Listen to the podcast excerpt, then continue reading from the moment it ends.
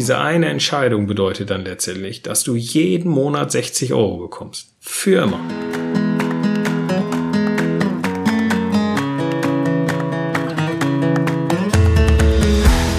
Hallo und herzlich willkommen zu Meine Mäuse, der Finanzpodcast für die Familie. Ich bin Eva und betreibe den Blog kinderleichtefinanzen.de und gemeinsam mit meinem Bloggerkollegen Nico von finanzglück.de erzählen wir dir in meinem Mäuse-Podcast alles über Finanzen rund um die Familie, um Vermögensaufbau, um Sparen, die Altersvorsorge, passive Einkommensquellen und auch die Finanzbildung der Kinder. Ja, und eigentlich geht's bei unserem Podcast darum, wie du mehr Zeit mit deiner Familie und mit deinen Kindern verbringen kannst. Heute haben wir mal eine ganz locker, flockige Folge für dich. Es geht darum, wie du über Geld denken solltest. Und das geht so ein bisschen in die, in die Mindset-Ecke, die aber auch für den Vermögensaufbau und für die ganzen Themen rund um Finanzen ungeheuer wichtig ist. Zu den einzelnen Regeln, wie, wie Eva und ich über Geld nachdenken, kommen wir gleich. Aber vorher habe ich noch eine kleine Ankündigung für dich, denn nach jahrelangem Anlauf habe ich es dann endlich jetzt doch mal hingekriegt, äh, dass die ersten Module von meinem Video-Finanzkurs online gegangen sind.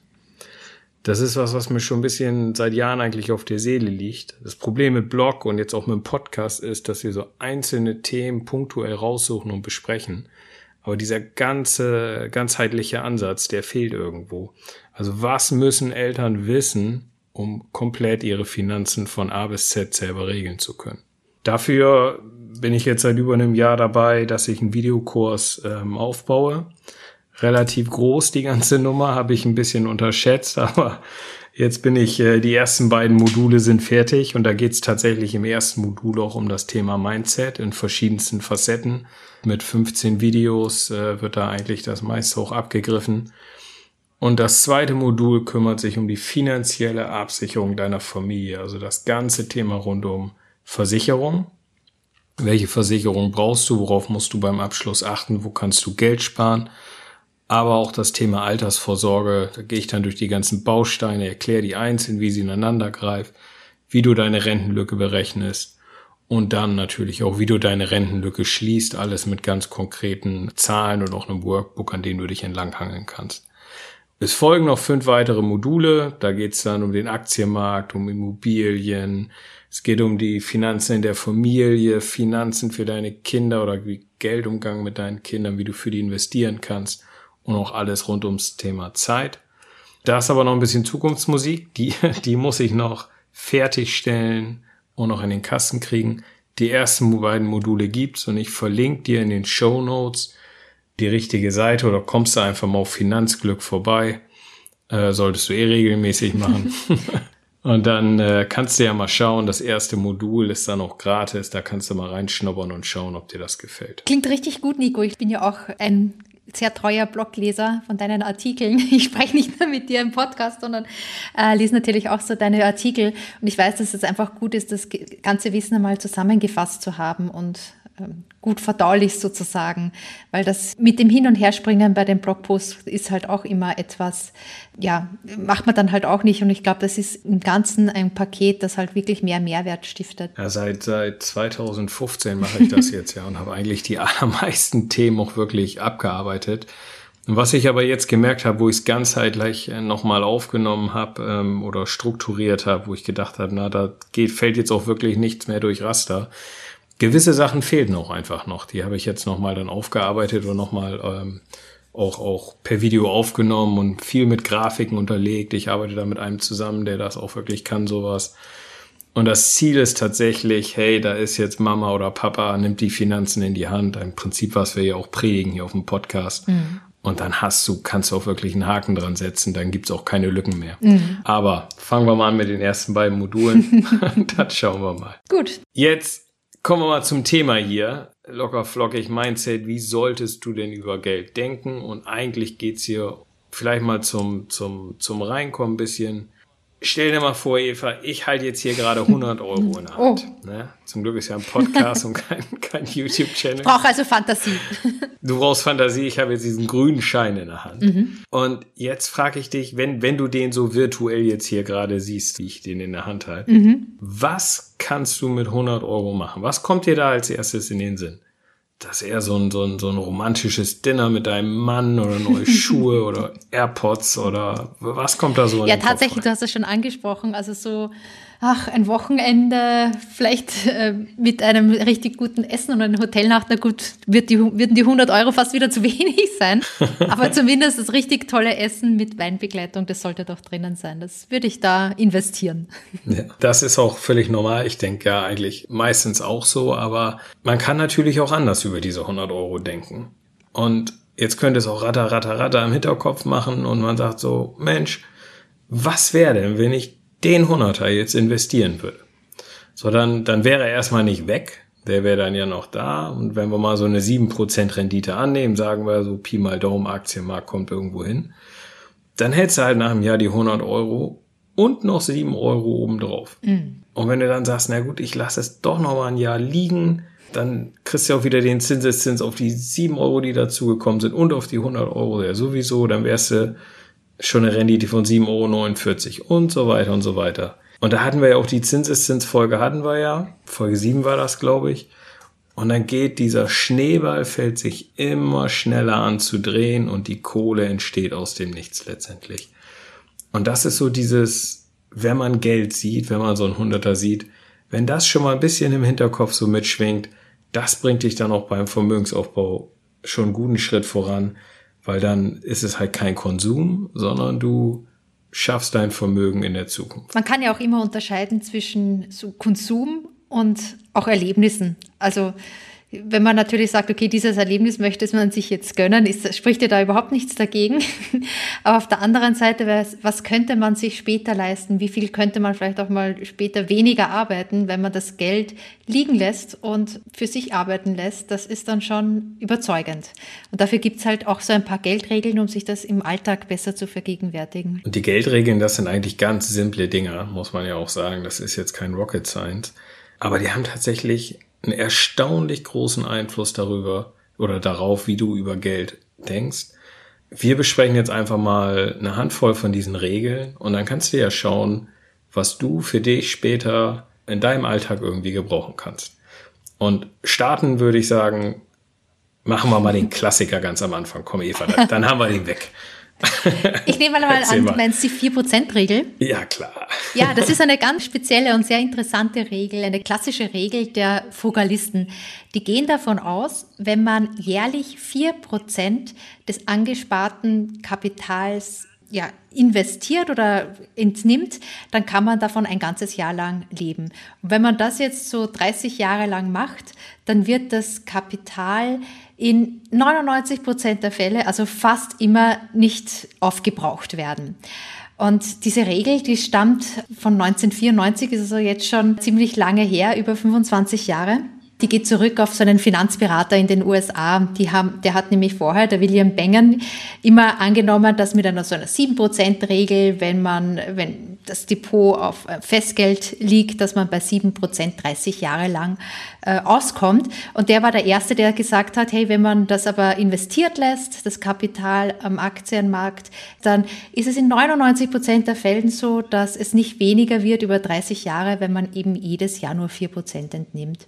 Das ist so der Klassiker. Sobald man so viel Kapital am Aktienmarkt in ETFs zum Beispiel investiert hat, dass man von 4% leben kann pro Jahr, dann hat man die finanzielle Freiheit erreicht.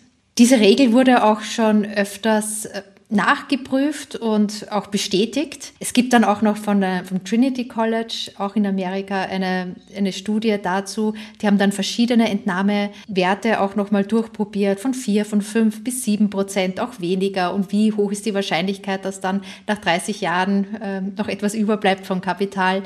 Und das ist halt eine ja, super spannende, vereinfachende Regel, ab 4% Entnahme bist du finanziell frei. Ist eine schöne Daumenregel, muss mhm. ich sagen. Ist ja nicht ganz, also wird ja, wird ja auch kritisiert. Sagt mhm. man ja hier, das ist bei den Amis so und bei uns hier ist sowieso nochmal alles und Steuern und, und dann gibt's ja auch noch die, die Unsicherheit, wenn da halt direkt also Sequence of Return Risiko, mhm. wenn dann der Aktienmarkt in den ersten Jahren wegrauscht, dann klappt vielleicht nicht mehr mit den vier Prozent und so.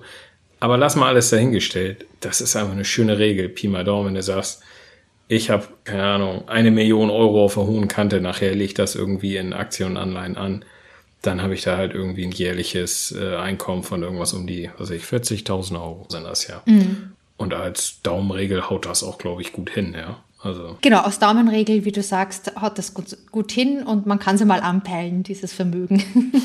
ja, da müssen wir noch hinkommen.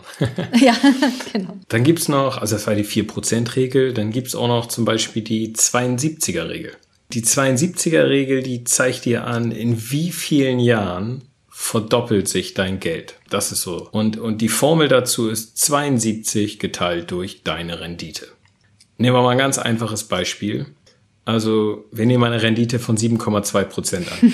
das haut ungefähr hin für einen ETF und, und das passt gerade so schön mit den 72 zusammen. Letztendlich bedeutet das, aus deinen 100 Euro, wenn du die dann in den Aktienmarkt anlegst mit einer Annahme von 7,2 Prozent, werden aus den 100 Euro in 10 Jahren 200 Euro. Und in 20 Jahren wären es dann 400 Euro, weil sich wieder verdoppelt. Und in 30 Jahren wären dann 800 Euro draus. Und das kannst du schon so ein bisschen, oh, kannst du sagen, das nehme ich jetzt mal als Annahme, kannst du auch 4% nehmen, dann ist halt 72 geteilt durch, durch 4%. Geht auch, aber so kannst du dann so mal ein bisschen mit dem Gedanken spielen, wie lange braucht denn Kohle, der Schneeball, um zu wachsen? Ganz, ganz konkretes Beispiel ist dann zum Beispiel zu deinem 30. Geburtstag kaufst du dir jetzt statt einem Neuwagen, weil das erste Gehalt da ist, du könntest es dir leisten, kaufst einen Gebrauchtwagen oder verzichtest aufs Auto oder was auch immer. Sagen wir mal, diese eine finanzielle Entscheidung sparst du 10.000 Euro mit. Menge Kohle.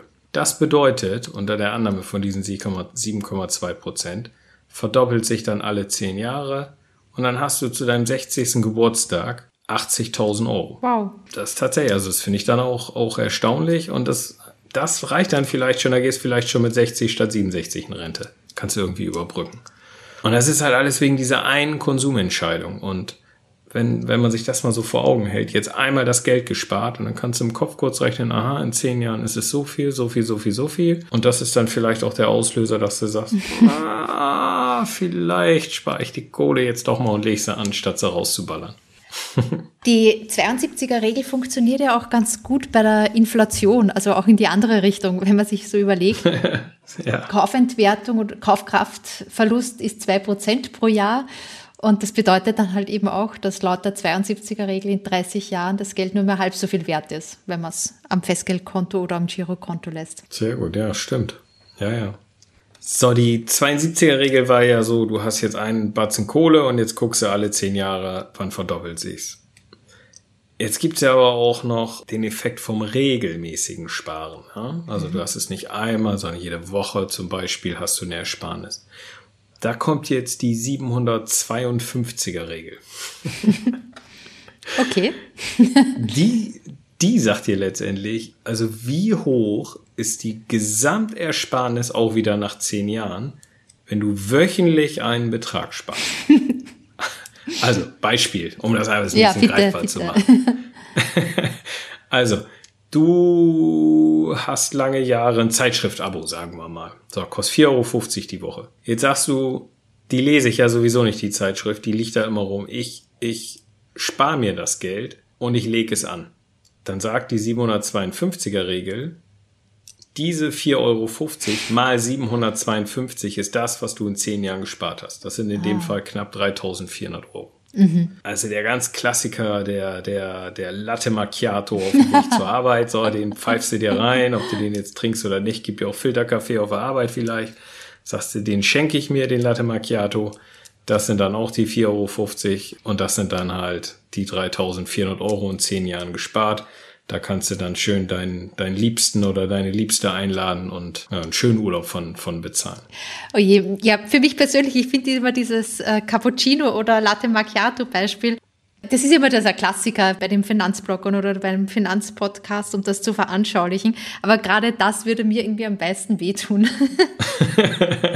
ich muss mir da immer gedanklich irgendwas anderes raussuchen, was ähnlich gering ist. Aber das ist halt, wie du sagst, ein Abo, das man mal nicht gekündigt hat, obwohl man die App nicht mehr benutzt oder die Zeitschrift sowieso nicht mehr liest. Das, das finde ich dann in Ordnung, wenn man das einspart.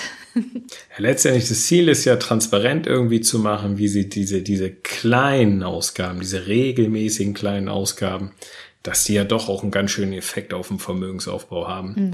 Gibt es auch als monatliche Regel, dann werden aus den 752 werden dann 173. Da ist dann ja der Klassiker, das äh, Fitnessstudio, was du nicht besuchst, aber trotzdem ja. jeden Monat 50 Euro blechst. Uiui, ja. Das dann mal, mal äh, 173. Äh, ja. Genau, das wäre dann halt in zehn Jahren dann der Betrag. Ja, dann nimmt man dann doch das Telefon in die Hand und kündigt das ganze Ding, wenn man sich das mal vergegenwärtigt. Das ist wirklich krass, das stimmt. hm. So, und eine letzte habe ich noch. Und das ist auch meine absolute Lieblingsregel. Hau raus, Nico. die habe ich mir geklaut. Ach so. Die, die habe ich mir geklaut von, von meinem Blogger-Kollegen oder unserem Blogger-Kollegen äh, Oliver Nölting äh, von den Frugalisten. Der hatte das tatsächlich mal auf seinem Blog veröffentlicht oder beschrieben. Ich weiß auch gar nicht, ob er es irgendwo hat oder ob er sich selbst ausgedacht, aber wie auch immer, es ist ja. grandios, finde ich. Wenn man die Quelle vergisst, dann ist, es, dann ist man ja immer originell. Ja. genau. Folgendes Beispiel. Du willst dir Eva ein neues Smartphone kaufen. Für 300 Euro. Sagen wir mal. Okay, das kriegt man heute nicht mehr so viel für, aber sagen wir mal 300 Euro. So, du, du latsch in den Laden und lässt dich da vollschwallen von dem Verkäufer. Hast aber jetzt die 300 Euro. Oh, tut auch ein bisschen, weiß ich nicht, tut sie ein bisschen schwer mit dem Preis und der Verkäufer merkt so, ah, die verliere ich gleich. Die geht hier gleich raus, die kauft nicht. Und dann sagt er ganz tricky, pass auf, statt 300 Euro jetzt gibst du mir alternativ 1 Euro pro Monat, aber den zahlst du mir für immer, bis ans Lebensende. Uiui. Und dann sparst du jetzt die 300 Euro, aber du zahlst halt immer 1 Euro. Und da ist die Frage, würdest du das machen oder nicht? Eva. ähm, also ich würde es nicht machen. genau, aber ich denke, das ist ja auch gerade das Ziel unseres lieben Kollegen Oliver, der ja auch dafür plädiert, dass man es nicht einfach so mal 300 Euro investiert. Oder stimmt das? Letztendlich ist die gleiche Sache. Mhm. Und das finde ich halt so irgendwie, also gefühlt ist dieser eine Euro, den man über Jahrzehnte zahlt, ja viel mehr als diese 300 Euro, die man jetzt einmal latzt.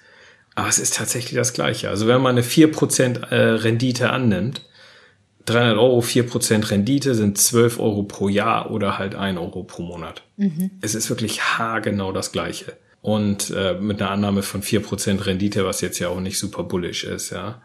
Und so muss man dann wirklich auch mal über Geld denken. Und das nutze ich tatsächlich in meinem, in meinem Alltag auch regelmäßig. Also zum Beispiel jetzt ein Familienurlaub, Klassiker. Könnte man jetzt für, hier packt die Lütschen ein und so und sagt, jetzt lassen wir es uns mal gut gehen geht für viereinhalbtausend in irgendeinen so Club irgendwie, 14 Tage, weiß ich nicht wo. Oder jetzt, man sagt, komm, wir machen doch, nehmen so ein Mobile Home irgendwo in Holland im Park oder was auch immer, kostet 1500 Euro. So, jetzt legt man das so nebeneinander. Die Differenz wären dann diese 3000 Euro. Einmalige Entscheidung, wohin fahren wir in Urlaub, bedeutet 10 Euro pro Monat. Jeden Monat bis ans Lebensende Ui. und für die Erben noch weiter. oh Gott, das tut aber jetzt richtig weh, wenn du das so formulierst. aber also das ist schon, ich habe noch eins, also da, wir haben unseren, unseren ersten Wagen hatten wir gekauft, äh, unser erstes Auto 2014 zur Geburt von meinem Sohn. Äh, der hat 6.500 Euro gekostet, was echt günstig war, halt gebraucht und schon ordentlich was runter. Den haben wir jetzt erst verkauft kürzlich. So, 6.500 Euro. Aber damals, weiß ich nicht, wenn ich mich mal so umgeguckt bei anderen Leuten, da war das jetzt gar nicht so, so ungewöhnlich, dass andere sich für 25.000 Euro einen Neuwagen irgendwie geholt hatten oder eine, einen Jahreswagen oder sowas. Brauchten wir nicht, wollten wir nicht. So, der Unterschied waren 18.500 Euro, sagen wir. Große Entscheidung, ja. Diese eine Entscheidung bedeutet dann letztendlich, dass du jeden Monat 60 Euro bekommst. Für immer. Und so kannst du im Prinzip mit, mit ganz vielen kleinen Konsumentscheidungen kannst du Cent- und Euro-Beträge sammeln.